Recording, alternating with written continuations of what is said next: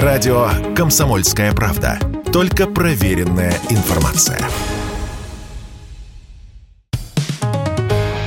«Экономика» на Радио КП.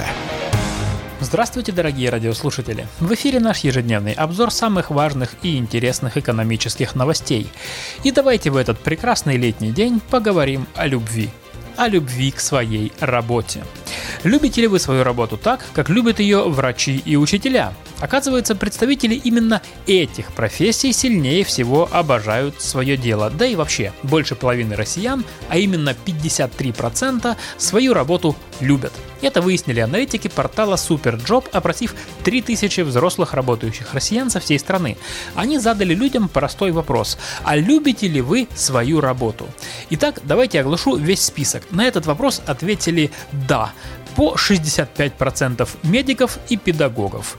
Далее в десятки самых любимых работ идут дизайнеры, главбухи, воспитатели, экономисты, программисты, медсестры, бухгалтера, а замыкают десятку системные администраторы. Но есть обратная сторона медали. Оказывается, каждый четвертый из нас терпеть не может свою профессию. Чаще всего в нелюбви к своей работе признавались охранники. 49 представителей этого ремесла не любят свое дело. Далее в десятке самых ненавистных работ перечисляю кладовщики, продавцы, секретари, операторы колл-центров, менеджеры по закупкам, водители, менеджеры по продажам, курьеры и юристы. Почему так сложилось? Тут без консультации психолога не разберешься. И за комментарием мы обратились к психологу-консультанту Максиму Сверидову. По его словам, данные опроса говорят о том, что любовь к своей работе и заработок не очень связаны друг с другом.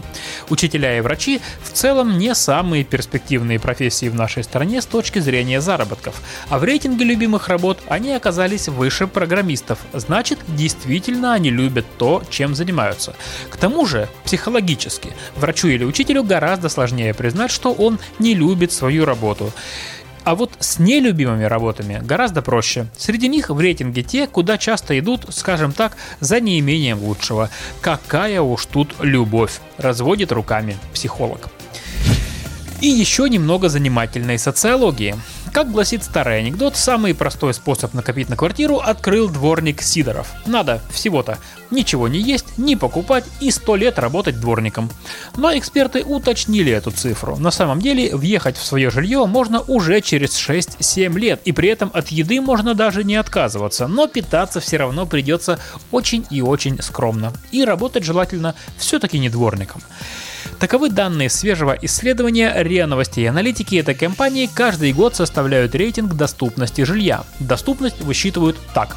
Берется некая среднестатистическая семья из трех человек, двое взрослых, которые получают в средние зарплаты по региону, и ребенок.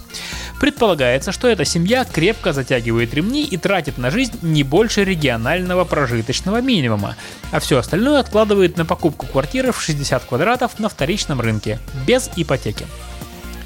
Нынешний рейтинг показал, что доступность жилья в России снижается второй год подряд.